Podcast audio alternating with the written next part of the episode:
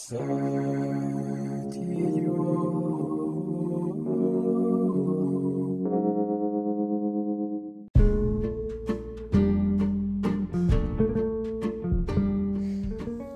idiot, peut-être, mais c'est une pensée que celles et ceux qui ont fait des études artistiques ou des études d'art et qui n'ont pas qui n'ont pas percé dans, le métier ou dans ce domaine euh, se sont peut-être déjà posés ou en tout cas c'est peut-être un fait que certains ont déjà réalisé. Euh, il est possible que euh, les choses les plus intéressantes ou, ou réussies, que les travaux les plus réussis de notre vie, c'est des choses qu'on a réalisées dans le cadre de, de l'école ou euh, de l'université.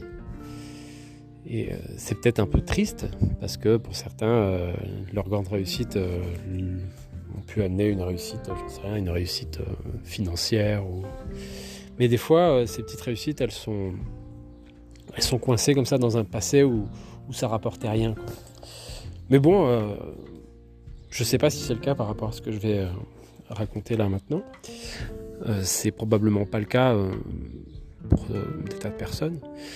Enfin, moi, c'est euh, cette chose réalisée, cette œuvre, en fait, euh, ça reste dans mon souvenir euh, quelque chose d'important. Alors, ça remonte à, une époque euh, où j'étais encore étudiant. Je reprenais mes études euh, après une, la première interruption de mes études et je me trouvais à, je vivais à Montpellier. Euh, je reprenais mes études et, euh, comme beaucoup d'étudiants, j'étais partagé entre euh, le côté passionnant euh, des études et le côté euh, euh, aussi passionnant, de manière plus légère, de la vie étudiante, à savoir faire la fête, etc. Classique. Et donc, à cette époque, je ne sais pas si c'est encore le cas, mais bon, il y avait des, des, des, des, matières qui s'appelaient euh, ateliers séminaires. Alors, euh, c'était en gros, euh, ça ressemblait un petit peu à l'enseignement des beaux-arts dans, dans, ces moments-là, donc on était assez libre de, de produire des, des, œuvres personnelles et puis on, les exposait et on en discutait avec les professeurs, le ou les professeurs. Alors moi j'ai longtemps été un, étudiant euh, à la fois passionné et en même temps euh, euh, très peu productif. Alors euh, est-ce que ça ne remettrait pas en question euh, la, question de passionné? Je sais pas, j'avais l'impression d'être personnellement concerné et en même temps j'avais une implication qui était toujours concrètement assez minimum dès qu'il s'agissait de, produire des œuvres. Mais bon, euh, j'avais à cette époque-là euh, pas encore établi euh, de stratégie pour mettre à profit ce côté branleur en fait, pour le dire simplement, que stratégie que j'ai établie plus tard. Et en fait, c'était un peu euh, le travail dont je vais parler, l'œuvre dont je vais parler. C'est, euh, c'était un peu le point de départ d'une manière de penser qui, qui va m'accompagner un peu jusqu'à maintenant. Euh, à cette époque-là, donc, euh, nous étions attendus, euh, différents étudiants de, première ou deuxième année, je sais plus, deuxième année, euh, ou je sais plus, première ou deuxième année, bref. Il y avait une date butoir et il fallait produire une œuvre et, l'exposer dans un des bâtiments de, l'université Paul Valéry à, Montpellier. Et euh, bon, bon branleur que j'étais, je n'avais rien fait. Et donc, euh, le jour de l'accrochage, je me suis dit que j'allais euh, improviser quelque chose. Je ne savais pas quoi. Il se trouve qu'à l'époque, je faisais évidemment pas mal la fête et j'avais euh, en ma possession une espèce de, grosse. Euh, ça se vend aujourd'hui beaucoup. Euh, une espèce de grosse bouteille euh, de, de, de, 5 litres, ou même plus grosse, un peu plus de 5 litres, munie d'un petit robinet. Aujourd'hui, ça existe dans les magasins à la con, type Jiffy et compagnie.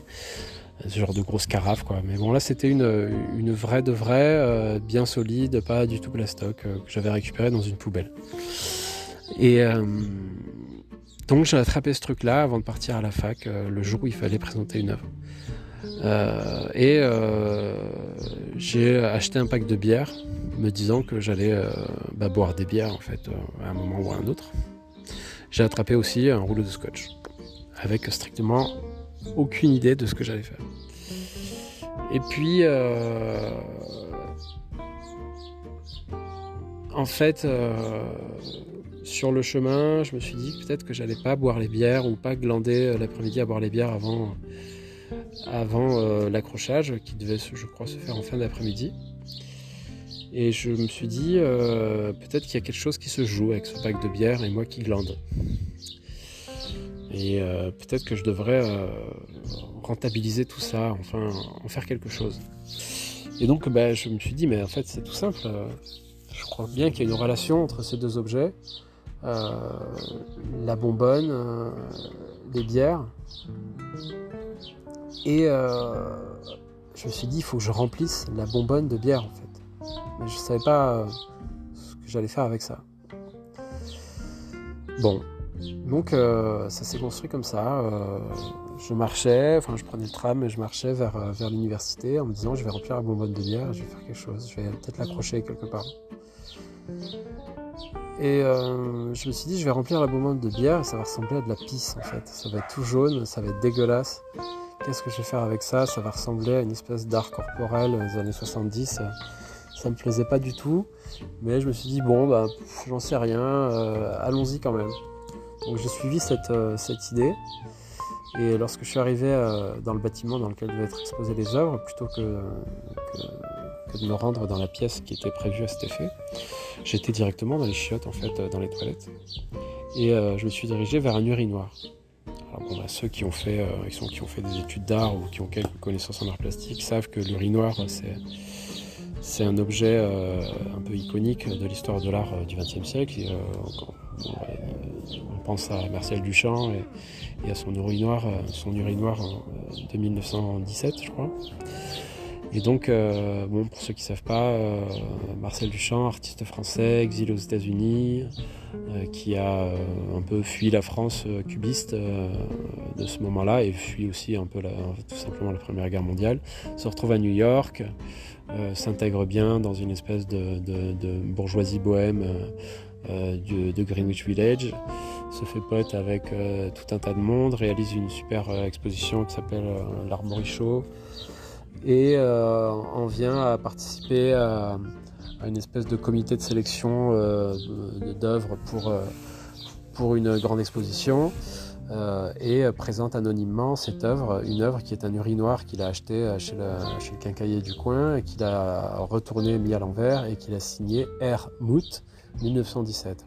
cet urinoir, il a fait date dans l'histoire de l'art, euh, puisque ça aurait été la première œuvre un peu tirée du réel, pour, c'est le premier objet tiré du réel et élevé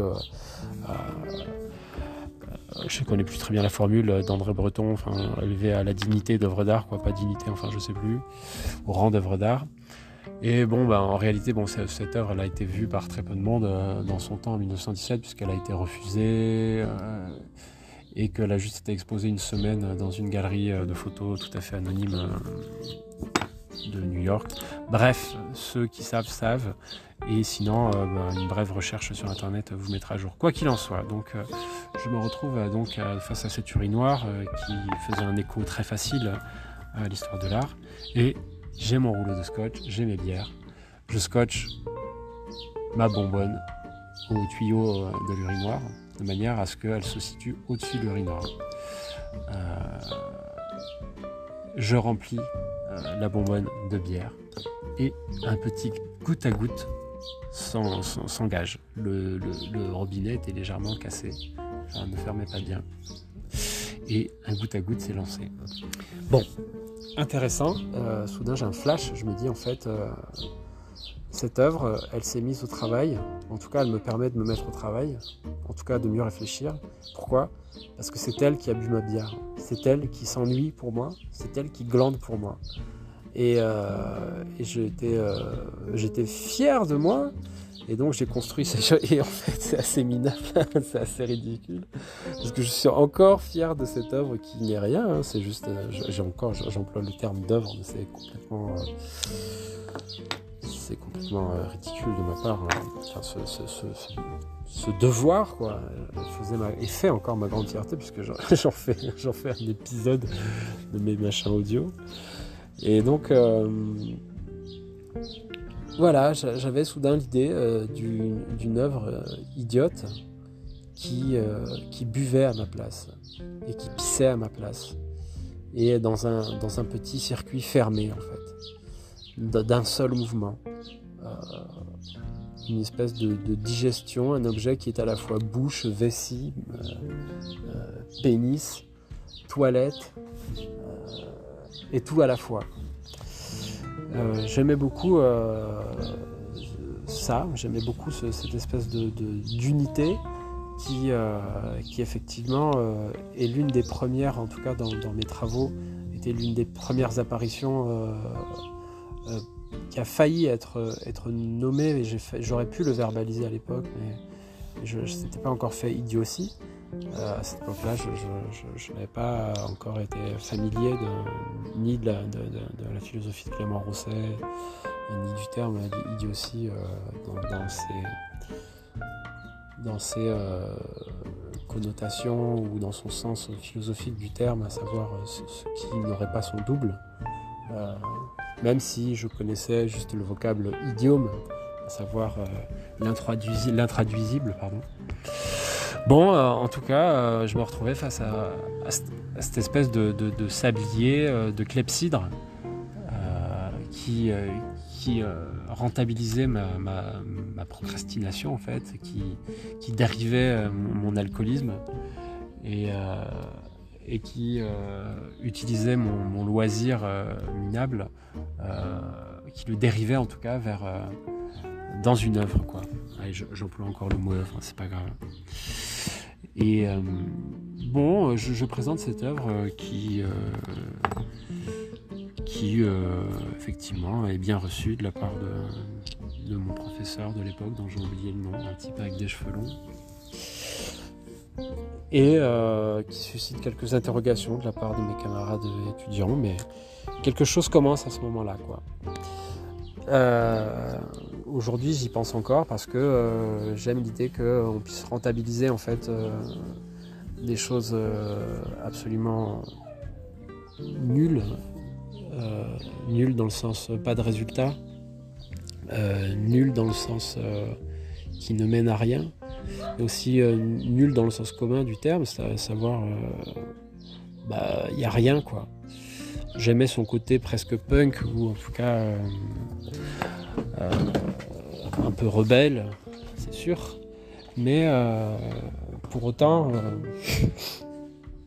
je sais pas, je, trouvais que, quitte à avoir glandé, c'était peut-être plus généreux de, le faire de manière assumée, de dire oui, oui, effectivement, j'ai glandé, mais je vous ai trouvé quelque chose. Alors, bon, bah, il n'y a pas vraiment de, jolies choses à dire euh, là-dessus, hein, puisque c'est juste que c'était le point de départ. C'était un peu le, un peu l'archéologie de, ce qui allait devenir euh, dans, dans mon travail d'étudiant plasticien une espèce d'économie particulière, à savoir euh, rentabiliser un, coefficient d'art perdu euh, dans ce qu'il y a de plus trivial et, et, euh, risible de, ma vie. Et là, ben, c'était boire de la mauvaise bière blonde l'après-midi alors que, alors que j'avais pas travaillé et qu'il fallait manifestement faire quelque chose. Euh, voilà, c'est tout pour euh, aujourd'hui. C'était euh, encore une des, manières de, dire l'idiotie de mes travaux ou de, ou de ce que je fais. Quoi. On se retrouve bientôt.